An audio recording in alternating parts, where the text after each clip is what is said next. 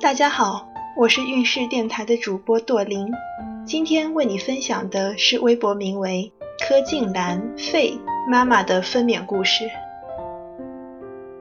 三十六周开始出现假性宫缩，一天偶尔一次，隔一两天才会有。三十七周半开始，每天二到四次假性宫缩，轻微疼痛完全可以忍受。三十八周半，五月三十日上午。宫缩突然频繁，但仍然无规律。下午午睡后开始二十到三十分钟疼一次，此时疼痛感已经趋近于以前痛经第一天的感觉。到了晚上，逐渐频繁到七八分钟疼一次，半夜到医院五六分钟疼一次。检查宫口开了一指尖，顺利被收入院，然后就开始了漫长熬人的开指状态。次日早上仍然是只开了一指尖。五月三十一日宫颈开始不频繁，六月二日基本无宫缩、无开指，于是回家待产。后来咨询当妇产科医生的同学才知道，宫颈口本来就是有一指尖的开口，我当时应该是宫颈管还没有成熟消掉。以上为炸糊一进宫，在家休养生息了半个月。宝宝从双顶径一百变成了一百零三，体重估重从七点二斤变成了八斤。六月十四日，第四十一天产检时入院观察，十五日被查房的医生说是悬垂腹后，惊吓了一整天，以为坚持了很久的顺产目标不能实现了。幸好次日主任医生给出了专业意见，悬垂腹并不代表就完全不能顺产。要看宝宝是否能顺利入盆、入盆胎位以及产妇自身身高、骨盆条件等。我的宝宝已经入盆，是头位枕前位。我身高一六八点五，骨盆条件也可以。医生尊重我顺产的意愿，建议我试试。十六日下午突然见红，伴随着一大股粘稠的宫颈粘液霜排出，但并无阵痛。十七日凌晨起夜两次。感觉下面有热流，发现两次见红，分别为褐色和粉红色，伴随少量粘液排出，并开始阵痛。从第二次见红，凌晨四点开始，七八分钟阵痛一次，就像是肚子被搅翻的那种疼，同时腰像被人拿锤子砸过。老公很快就赶到，开始和我一起投入战斗。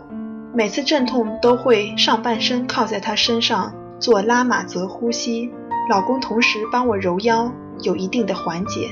上午吃过饭后，宫缩又不规律了，变成了十几分钟一次。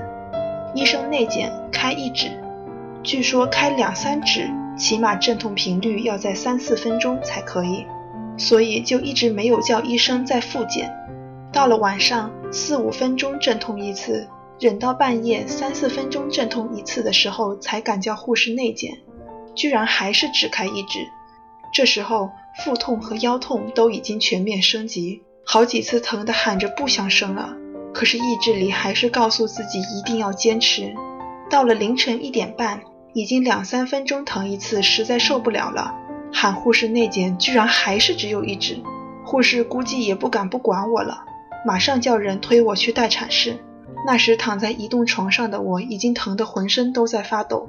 一到待产室内检，居然开了两指，瞬间感觉看到了希望的曙光。医院规定开三指就可以去加化病房，也是最终的产房，由家属陪同。就这样在待产室熬了两个多小时，四点钟开三指进加化病房，上无痛。其实不会完全无痛感，但缓解后的疼痛和之前相比真的是毛毛细雨了已经。老公赶紧给我补充能量。在逼着我趁阵痛间隙赶紧睡觉攒体力，就这样迷迷糊糊半睡半醒。六点半开六指，人工破水，羊水清澈。八点左右开八指，九点还是只开八指，但已经有强烈的变异。这时候医生还来吓唬我说：“你知道自己是悬垂腹吗？腹直肌有点断裂，而且胎位不好，宝宝脸朝下转过去了，做好顺转剖的准备吧。”又来了一个医生，两人先是耐心的趁每次宫缩帮我纠正胎位，那酸爽感觉是医生整只手伸进去帮宝宝转身，不比生孩子的疼好受。胎位纠正后，又让我开了一会儿宫口。九点一刻开始正式生产过程，过程中迷迷糊糊，只听见加油加油，很好，再来，用力不对，吐掉再来等一片模糊的声音。这时候真的非常感谢之前做背皮，后面为宝宝接生的这位医生。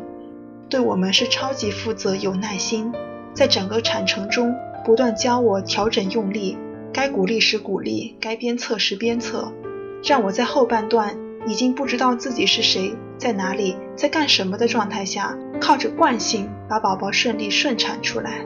后面感觉已经不是自己了，整个人处于游离状态，连宝宝生出来之后都感觉像在做梦一样。所以宝妈们。一定要听从专业医生指挥，用好力，每次用力时间一定要坚持的长一点，再长一点。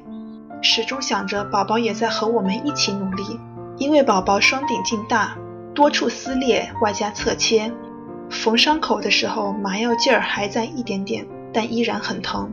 不过和阵痛生孩子的痛已经没什么好比的了。下面给大家一些顺产小贴士。一、坚持运动。我一直上班到预产期前半个月，在公司能爬楼梯的时候不坐电梯，几乎每天步行六千到一万步。尤其是孕后期，开胯和提肛运动也在做。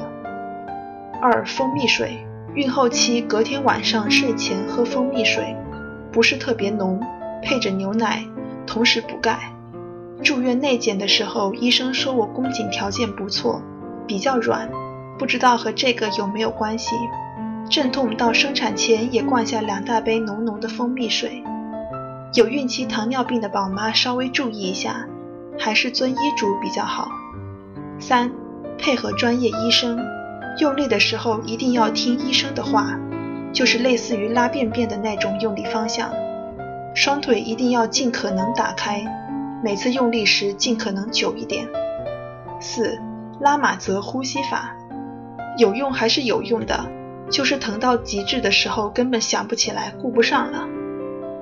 今天孕氏的分娩故事就分享到这里。孕氏陪伴宝宝成长，在微信公众号和微博中搜索“运势”，有更多的孕育知识和故事等着你哦。谢谢。